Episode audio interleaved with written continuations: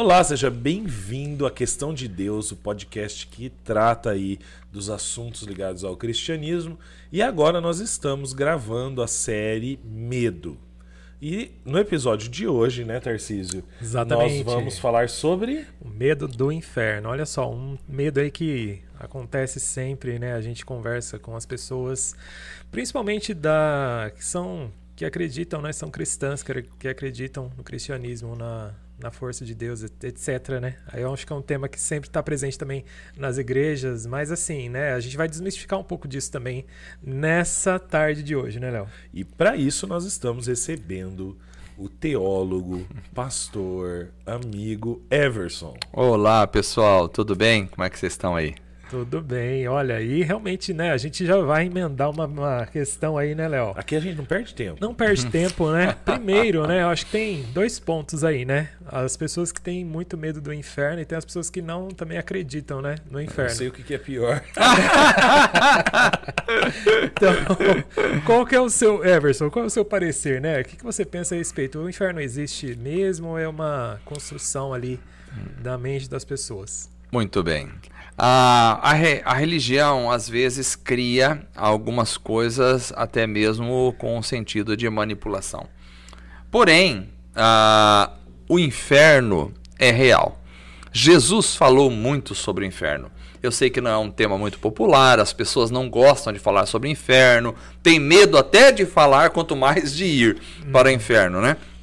Mas às vezes as pessoas acham que, por fato de não falar, isso vai amenizar a situação. Não fala não, que é, é, pior. Não, não vai amenizar a situação. O falar ou não falar não muda a situação. O inferno existe. Jesus foi a pessoa que mais falou sobre a existência do diabo e do inferno na Bíblia. Então o inferno é real, o inferno é um local para onde vão as pessoas que vão morrer sem Deus. O inferno não foi preparado para o ser humano, a Bíblia diz que ele foi preparado para o diabo e seus anjos. Porém, irão para lá todos aqueles que se esquecem de Deus, ou seja, todos aqueles que não estão vivendo em comunhão com Deus a partir da experiência viva com Cristo Jesus. Que... Então, o inferno existe. Uhum. Fica de olho, viu? Porque já temos essa brincadeira. Nessa mesma lógica, Everson, acho que é muito comum, igual o Tarcísio puxou aí no início do nosso episódio, essa questão de no mundo que a gente vive hoje, pouco se ouve falar, não que a gente queira ficar falando disso, mas uhum. Eh, não é, parece uma piada. Sim. O inferno foi se transformando numa piada. Então tem gente que você escuta o pessoal é, espiritualista, né? Falando aí que o inferno é um, um estado, o inferno é um momento, uhum. o inferno é um pensamento. O inferno é aqui na Terra. É, é, o inferno é aqui na Terra, etc. Ah, eu já ouvi falar até, por exemplo, assim, que lá vai ter cerveja, mulher de biquíni, né? Ah! e música boa. E música pagode, é. Ah, é. Isso não é música boa. Agora, me desculpe os pagodeiros. Né? Gosto, ah, não, é, foi cada assim. um tem o seu. Mas, nesse mesmo sentido é, para o cristão que é crer, né? Porque se ele é cristão, ele é, vai acreditar no inferno, é impossível não. Será que é bom ou não ter medo do inferno? Porque às vezes, assim, medo geralmente a gente quer evitar, né? Uhum. No último episódio a gente falou. É, sobre o medo da morte. Sobre o medo da morte e como que a gente pode lidar com esse sentimento que não é gostoso. Agora, será que para o cristão não é bom ter medo do inferno? Aham, muito bem. Boa pergunta. Bom, primeiro, antes de entrar nessa resposta aí, eu queria falar da estratégia do mal. Ah, há uma estratégia do mal na polarização dos assuntos. Ou seja, de um lado, é, o mal tem essa estratégia de fazer com que a pessoa não acredite. Isso é tudo invenção, invenção da religião para manipulação. Isso aí é folclore da cabeça do povo. Isso aí é coisa mitologia, é, no sentido de coisas não verídicas. Então, assim, você tem essa estratégia. Porque para o mal é até interessante que a pessoa não acredite na existência dele ou não acredite no próprio inferno, porque ele é o enganador da humanidade. E a Bíblia diz que Satanás vai sair enganando as nações ele é um enganador. Então, se a pessoa não acredita, já facilitou o trabalho dele, já está enganado. E aí, a partir daí, então você tem essa polarização. É, você tem a outra polarização das pessoas que fazem é, brincadeiras com o inferno, das pessoas que tratam o inferno de forma banal. É uma tentativa, talvez, de amenizar o terror do inferno, é, de mostrar uma certa intimidade com o assunto e uma certa ideia de que não se tem medo da situação. Então, vai para banalização. Isso aí também é uma outra estratégia, porque de tanto banalizar, as pessoas nunca levam a sério a situação. Então, assim, é, é, muito perigoso isso, você banalizar aquilo que não deveria ser banalizado. Jesus não banalizou a questão do inferno, Jesus não disse que o inferno não existe, pelo contrário, ele afirmou que o inferno existe e falou da realidade das pessoas no inferno. Então, a partir daí, você tem uma consciência da realidade do inferno. Agora, respondendo diretamente à sua pergunta, se é bom o cristão ter medo do inferno? Não. Por quê? Porque o cristão, ele tem que ter certeza da vida eterna. Se Jesus morreu na cruz e deu a vida eterna a você, e você tem Cristo no seu coração, se você tem medo de ir para o inferno, você está colocando em dúvida ou que você tenha Cristo no seu coração, ou que Jesus realmente tenha libertado você do inferno e te dado a vida eterna, ou você tem dúvida do que a Bíblia diz, porque a Bíblia diz: quem crê em mim, ainda que esteja morto, viverá. Quem crê em mim não irá para o inferno. Tem textos bíblicos que nos mostram que crer em Jesus significa viver eternamente com Ele. Jesus disse: Eu vou preparar lugar para vocês e vou voltar para buscar vocês para levar para onde eu estiver, vocês estejam comigo. Jesus está falando do céu. Então, assim, ou eu creio em Jesus, no que ele falou, e eu creio que a obra de Cristo foi feita na minha vida, e eu não vou para o céu por aquilo que eu faço ou deixo de fazer. Eu vou para o céu por aquilo que Cristo fez por mim na cruz do Calvário, quando ele pagou o meu preço. Então imagina, por exemplo, eu paguei o preço de um carro, dou lá uma chave de um carro para você, e tá aqui a sua chave, é só você pegar. Aí você pega, você pega e fala: "Não, não vou pegar esse carro, ah. porque eu não sei se eu tenho ou não um carro carro. Mas eu tô te dando, mas eu não sei se eu tenho. Será que eu tenho? Será que eu não tenho? Tem hora que eu acho que eu tenho, tem hora que eu acho que eu não tenho. Isso é ofensivo para quem está te dando presente. Está desacreditando. Mereço, né? Será que eu mereço esse carro? É. Se eu não mereço esse carro? Não, é meu. Não, agora não é mais meu. Será que é meu? Então, veja, quando Jesus nos deu a vida eterna, que é o contrário do inferno, que é morte eterna, quando ele nos deu a vida eterna, ele nos deu isso para não tirar. Então, em Cristo Jesus, você não deve ter medo do inferno, porque você deve confiar que em Cristo você terá a salvação. É em Cristo, não é pelos seus atos, é por Cristo. Por isso, Paulo fala em Efésios 2, 8, 9: a salvação não vem de vós, é dom de Deus, não vem das obras para que ninguém se glorie. Então, é o dom de Deus, pela graça sois salvos mediante a fé, e isto não vem de vós, é dom de Deus. Então, a salvação é um presente de Deus para minha vida vida e para a sua vida. Quem deveria ter medo do inferno? Quem não tem Jesus. Quem deveria ter medo do inferno? Quem acha que vai conseguir conquistar o céu pelos seus próprios esforços.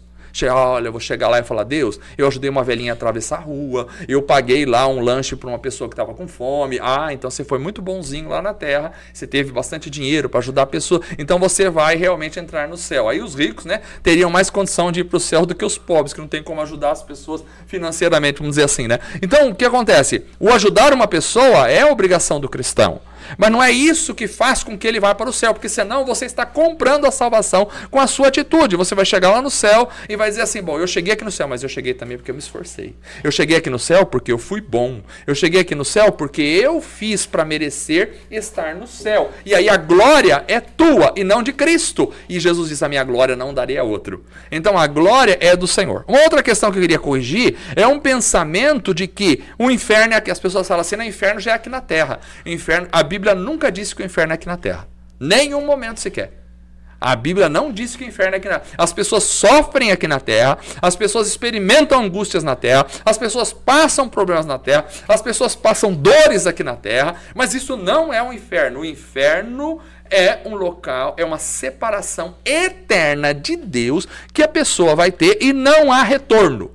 O seu sofrimento aqui na Terra, você pode passar por um período e depois você pode receber um alívio desse E ele é retorno. fichinho, então. Ah, o sofrimento daqui na Terra não é nada perto do inferno. Né? Claro que tem pessoas que sofrem muito, mas eu estou comparando, não estou desmerecendo o sofrimento das pessoas, mas estou comparando com a realidade do inferno. Porque, embora as pessoas sofram aqui na Terra, o Espírito Santo está aqui.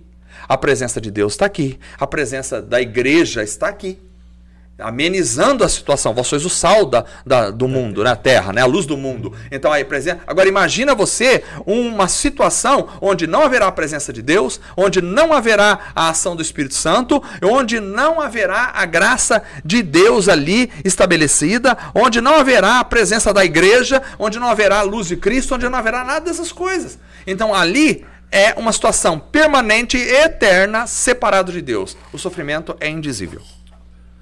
Muito Interessante, bom, né? Everson. Eu queria aproveitar, eu acho que o Claro. Tarcísio tem uma pergunta aí pra fazer, mas Não. entrar numa questão teológica que a gente até discutiu recentemente Aham. é, sobre essa questão do inferno, né? Então, assim, é, eu como católico sempre olhava pra salvação. É... Deixa eu até pôr a câmera do Everson, que ele tá com a cara. Lá vai o Léo. Enquanto eu vou falando, eu olho para ele. É, é. Vocês só vão ver a câmera. Muito olhos. legal.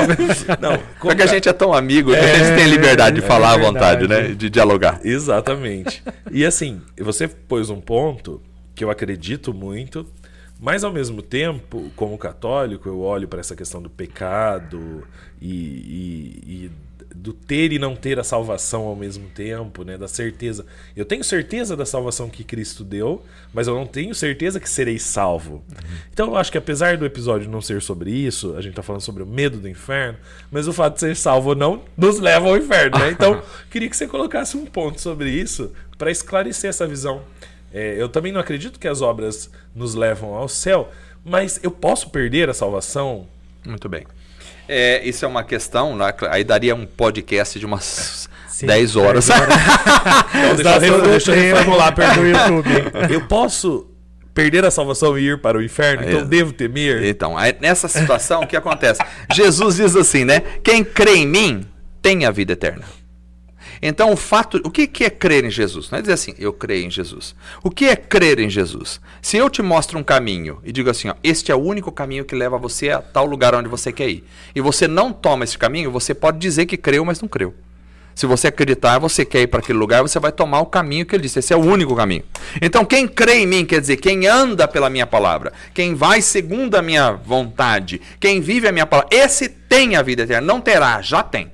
Então, assim, nós podemos dizer que temos certeza da salvação porque ela não está nos nossos atos, ela está no ato de Cristo na cruz do Calvário. Obviamente, eu tenho que permanecer em Cristo. Quem permanecer até o fim será salvo. Tenho que permanecer em Cristo. Como é que eu posso? Pode se perder a salvação? Então, aí eu vou dizer a minha visão teológica. Na minha visão teológica, pode se perder a salvação.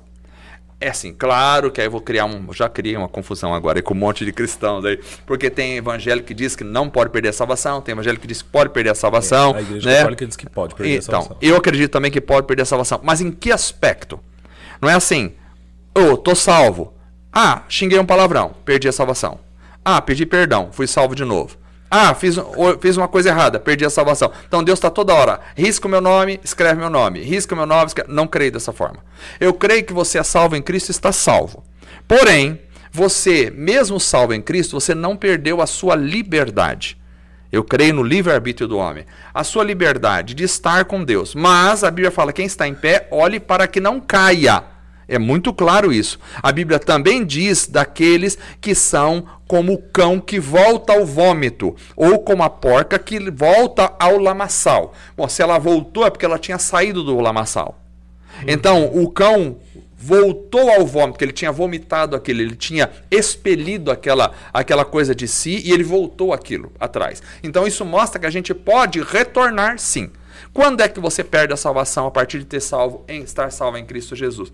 Se você se desviar do caminho do Senhor e morrer, porque a morte cela a condição da alma do homem, e você morrer separado de Cristo por causa do teu pecado. Não é porque você cometeu um pecado, mas você entrar num estilo. Aquele que é nascido de Deus não vive pecando. Então você entrar num estilo de vida onde você vai novamente ser dominado pelo pecado e voltar ao lamaçal da onde você saiu. Pode acontecer esses fatos? Infelizmente, pode acontecer. Quanto à questão da salvação e obras, nós acreditamos que o quê? As obras são importantes, elas não deixam de ser importantes. Jesus falou das obras. Jesus falou da importância de estender a mão para o aflito, caído. Só que não é estive, condição, né? Exato, estive, estive preso, não fosse me visitar, tive fome, não me deste de comer, tive sede e não me deste de beber, e condenou-os dizendo isso. Agora, nós dizemos o quê? Que as obras, elas acompanham a vida do cristão.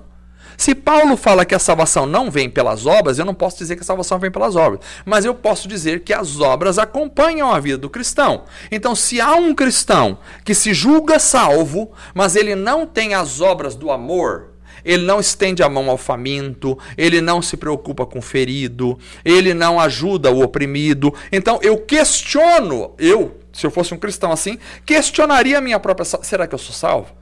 Porque se eu for salvo, as obras são como frutos, são como resultados de alguém que encontrou a salvação. A partir do momento que você encontrou Cristo, é como resultado, a Bíblia fala do fruto do Espírito. Então, se o Espírito Santo habita em você, qual é o resultado do Espírito Santo? Porque fruto sempre é resultado. Qual é o resultado do Espírito Santo habitar em você? Amor, alegria, paz, longanimidade, benignidade, bondade, fidelidade, mansidão, domínio próprio. Então, assim, há o fruto, o resultado de alguém salvo é a vida de obras, quando ele vai se interessar pelo faminto, quando ele vai se interessar pelo caído, quando ele vai estender a mão ao oprimido, quando ele vai orar pelos seus inimigos. Então, esses são resultados de alguém que encontrou a salvação. Então, assim, eu digo, ah, e quem não faz obras não é salvo? Muito provavelmente não, mas por quê? Não é porque não faz as obras, é porque não está tendo fruto da salvação. Então, talvez a salvação nunca entrou no coração dele. Muito bom. Muito interessante. Eu acho que faz muito sentido, né? Porque isso faz nos imaginar assim, um pai de família lá, tá lá, né, na casa dele. é, e eu acho que você já até contou alguma história relacionada a isso.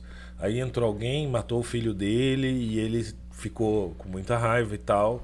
Só que ele perdoa o assassino e etc e tal. E você tem o outro lado, que o cara, vamos supor, sai correndo, mata o bandido, aí vem um policial e mata ele. Talvez esse tenha perdido a salvação, no caso. Pode ser. Pode ser nesse aspecto, né? De, de não ter perdoado e tal, aquela questão. E aqui, você vê, por exemplo, o ladrão da cruz, né? Quando diz para Jesus, lembra-te de mim quando entrar no teu reino, né? Diz, hoje mesmo estarás comigo no paraíso. Que não houve obras naquele homem. Houve simplesmente a fé de ter encontrado em Cristo o rei. E foi salvo. Ou seja, a gente não tem que ter medo do inferno mesmo Não. como cristão. O cristão não deve ter medo do inferno. Nós devemos temer a Deus. É, Não é, não é ter medo de Deus, mas ter respeito por Deus. Então, assim, o diabo né, treme diante de Deus, mas não teme no sentido assim de respeitar. Então, assim, nós devemos ter respeito, temer ao Senhor. Agora, se você está em Cristo, você tem que descansar, porque o inferno não é a tua casa. O céu é o teu lar. Maravilha. Muito bacana, né? Acho que já estamos caminhando para o final desse Eu episódio, acho né? Maravilhoso o episódio. Muito bacana, olha só. Então, se você ficou até agora, não se esqueça de se inscrever no canal e enviar, né? Compartilhar essa mensagem com seus amigos e colegas e parentes, etc, né? Everybody. Obrigado, Everson. Obrigado, meus amigos. Deus abençoe vocês e até o próximo episódio, se Deus quiser. Amém. Tchau, tchau, Tchau, gente. tchau.